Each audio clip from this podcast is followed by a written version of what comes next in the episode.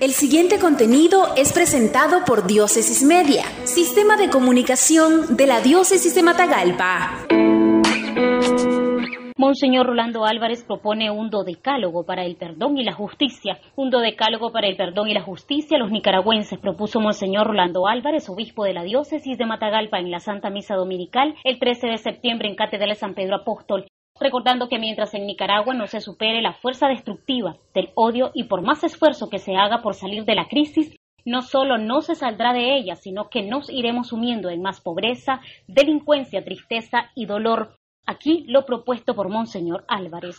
Inspirados por el Papa Benedicto XVI, quisiera proponer a los nicaragüenses el siguiente dodecálogo sobre el perdón y la justicia. Primero, perdonar no es ignorar, sino transformar. Segundo, nadie puede mejorar el mundo si el mal no es superado, y el mal solo puede ser superado con el perdón, un perdón que solo nos lo puede dar el Señor, un perdón que no aleja el mal solo con palabras, sino que lo transforma realmente. Tercero, no hay justicia sin perdón y el perdón no sustituye a la justicia.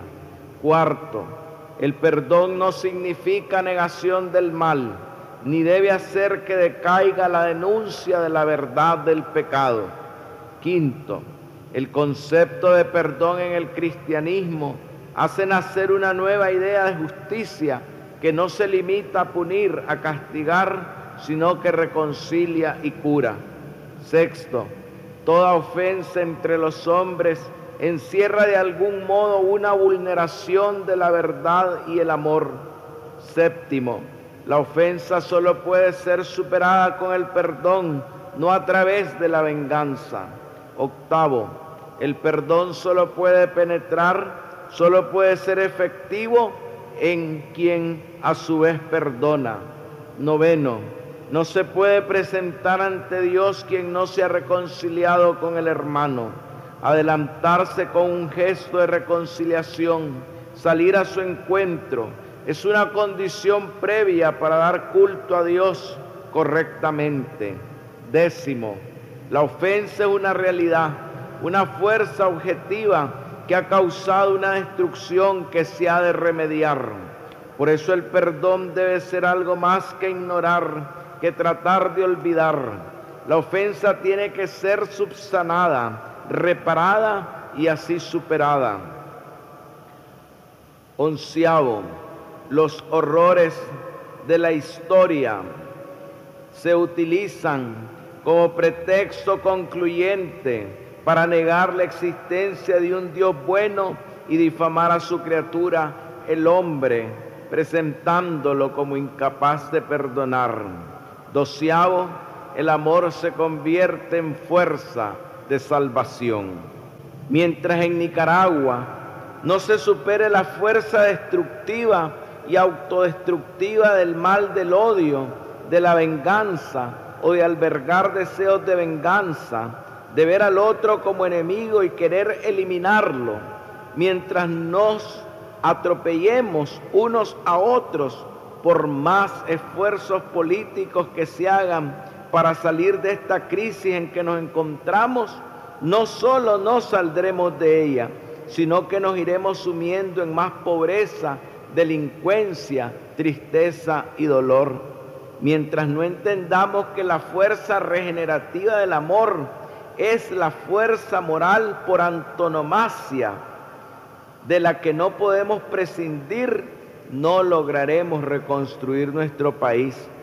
Por eso una vez más hacemos un llamado a todos los sectores de la vida nacional y en primera instancia a las autoridades públicas por tener ellos la primera responsabilidad a promover una cultura de paz y entendimiento. Nada ganamos y mucho perdemos los nicaragüenses si cada quien se atrinchera en sus posturas defendiéndolas como si fueran máximas verdades. De hecho, las posturas nunca le han hecho bien a los pueblos. Cada quien reconozca sus errores y pidamos disculpas si hemos ofendido. Ciertamente es lamentable ver cómo cuando figuras o líderes sociales son capaces de pedir disculpas públicas y sensatamente reconocen haberse equivocado, se arremete contra ellos como si de, destruir se tratara y no de construir. Mientras no se rompa esa espiral de ataques y contraataques, estaríamos conduciendo a Nicaragua al despeñadero. No es desapareciendo socialmente al otro como resolveremos los problemas que nos aquejan, sino aprendiendo a convivir bajo la base de la memoria y la reparación. Se puede despojar al vecino de sus posesiones, de las oportunidades o de la libertad. Se puede tejer una insidiosa red de mentiras para convencer a los demás que ciertos grupos no merecen respeto. Y sin embargo, por más que se esfuerce, nunca se puede olvidar el nombre de otro ser humano. Es necesario que toda persona de buena voluntad vigile para desarraigar del corazón del hombre todo lo que sea capaz de llevar a tragedias semejantes.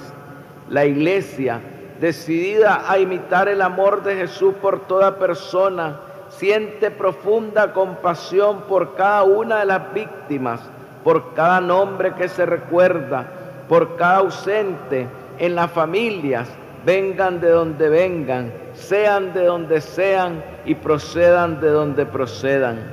La iglesia sufre con las familias dolientes, desconsoladas.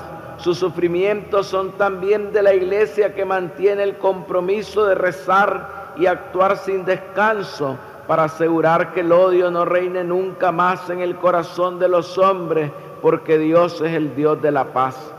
Hacer memoria de cada víctima con un corazón lleno de paz y de perdón es también levantar nuestra voz contra todo acto de injusticia y de violencia. Es una condena perenne de todo derramamiento de sangre inocente. Es el grito de Abel que se eleva desde la tierra hacia el omnipotente. Al profesar nuestra inquebrantable confianza en Dios y en el recuerdo y memoria que se dirige a cada ser amado, a cada hermano víctima de la violencia, reflexionamos que el amor del Señor no se ha acabado ni se ha agotado. Su ternura cada mañana se renuevan. Amén. Esto fue un contenido de Diócesis Media, sistema de comunicación de la Diócesis de Matagalpa. Síguenos en nuestra página web www.diócesisdematagalpamedia.org o en el Facebook de Diócesis de Matagalpa.